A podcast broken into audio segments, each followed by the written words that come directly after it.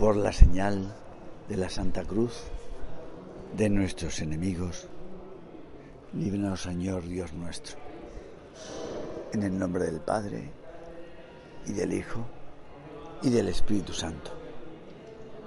Señor mío y Dios mío, creo firmemente que estás aquí, que me ves, que me oyes. Te adoro con profunda reverencia. Te pido perdón de mis pecados y gracia para hacer con fruto este rato de oración. Madre mía Inmaculada, San José, mi Padre y Señor, Ángel de mi guarda, intercedes por mí. Pues aquí en un concesionario de SEA, intentando hacer la oración, mientras me cambian la batería de mi Ibiza. Y hoy vamos a meditar sobre una de las peticiones del Padre Nuestro. Hágase tu voluntad. Bueno, a nadie le gusta hacer la voluntad de otro. Y sin embargo, la oración que Jesús dirige al Padre es precisamente esa. Hágase tu voluntad. La voluntad que tenía que hacer Jesús era la de otra persona con mayúscula. Y él pedía hacer algo que le costaba. Puede parecer que Dios es un poco egoísta al pedirnos que digamos eso. Esto es lo que me comentaba una persona. Pero no tiene nada que ver con el egoísmo, sino con su amor de padre. Significa que Dios tiene un plan para cada uno de sus hijos, para que cada persona sea feliz. Pero no quiere obligarnos a cumplirlo, sino que quiere que se lo pidamos. Sí, Dios tiene un plan. Antes de que Rafa, el estudiante de semítica de la Universidad de Granada, se convirtiera, Beatriz, la protagonista de El peinador de la reina, en una conversación con el capellán de su residencia, le dijo, Don Enrique, estoy intentando acercar a Dios a mi novio, que lleva mucho tiempo alejado. Le he dicho que empiece rezando el Padre Nuestro y me ha preguntado qué significa hágase tu voluntad y no he sabido qué responderle. Él dice que Dios parece un poco egoísta al pedirnos eso. Mi novio me dice que cuando nosotros salimos, una vez vamos donde yo quiero, pero otras donde quiere él. Le respondió el capellán. Pues mira, significa dos cosas. La primera es que Dios tiene un plan para cada uno de sus hijos, para que sean felices. Y la segunda es que no quiere obligarnos a cumplir ese plan. Por cierto, ¿cuánto tiempo lleváis ya saliendo? Pues el sábado hace dos meses. Él te lo pidió, ¿verdad? Sí, sí. Y lo estabas deseando. Sí, sí, mucho. Pues Dios hace lo mismo. Quiere que se lo pidamos. Oiga, don Enrique, ¿usted dónde confiesa? Por ahí fuera, para que le pueda llevar a mi novio. Pues en la parroquia de San Justo y Pastor. Pues voy a intentar que mi novio se confiese. Sí, pero sin imponérselo, ¿eh? Claro.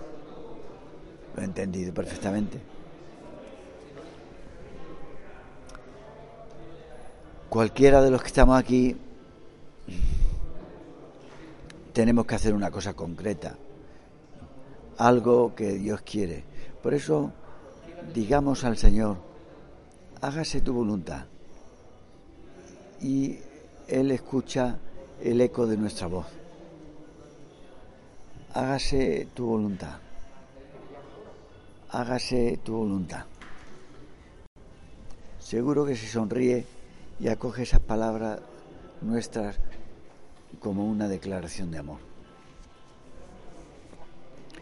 En el Evangelio vemos como los apóstoles iban descubriendo poco a poco lo que Dios quería, pero no solo hay que conocer la voluntad de Dios, sino hay que cumplirla. Por eso decimos que se haga. ¿Y por qué hay que pedirla tantas veces? ¿No basta pedir una vez? Bueno, es como si tú decides ir a Almería, te montas en el coche y poco a poco vas tomando direcciones que te meten en la autovía y uno puede pensar, bueno, pues ya está. No, no, no está, todavía no has llegado.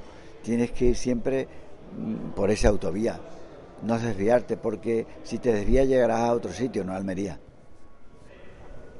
Por eso hay que pedirle al Señor muchas veces que se haga su voluntad aquí en la tierra, lo mismo que efectivamente se realiza en el cielo.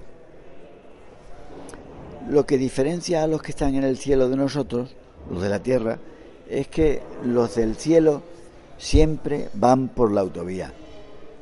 En cambio nosotros nos podemos desviar con mucha facilidad. ¿Y cuál es la voluntad de Dios? Podemos preguntarnos. Pues ya lo dijo él, cumple los mandamientos. Eso es lo que le dijo Jesús a un chico que se lo preguntó. Esa es la autovía. Por ahí vamos por buen camino. Es verdad que hacer la voluntad de Dios a veces cuesta, pero no hacerla cuesta el doble. Es todavía más doloroso.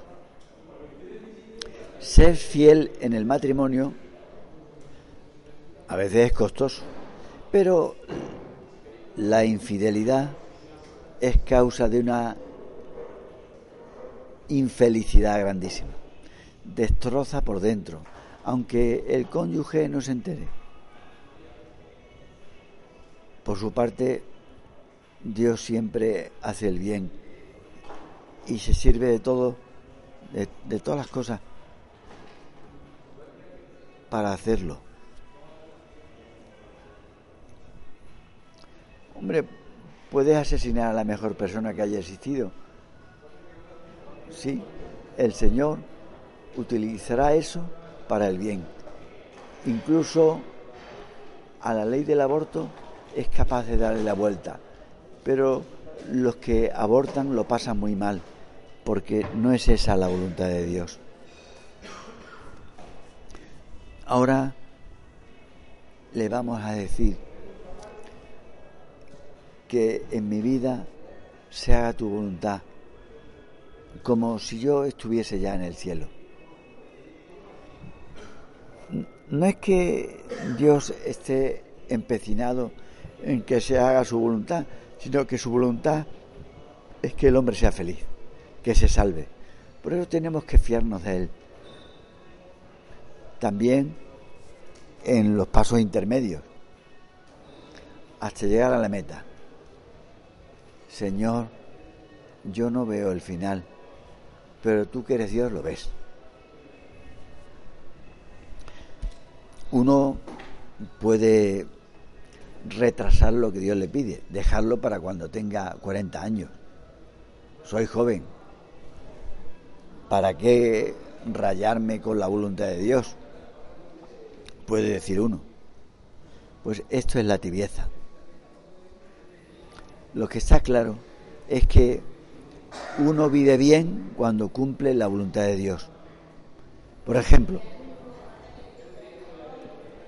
con el sexo que lo ha hecho Dios, desde luego no Satanás. Hay quienes no solo disfrutan con ese placer natural, sino que lo convierten en su profesión. Sí, cobran por actuación, pero no son felices. A Dios directamente no le hace daño que una hija suya se prostituya, pero es un dolor muy grande.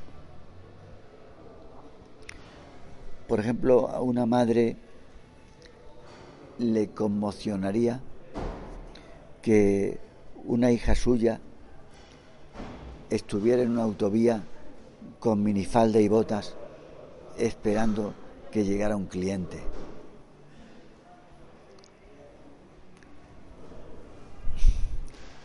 Dios quiere que actuemos con cabeza, con sensatez, con verdad, que escojamos siempre lo que es verdadero, pues Él no puede engañarse ni engañarnos.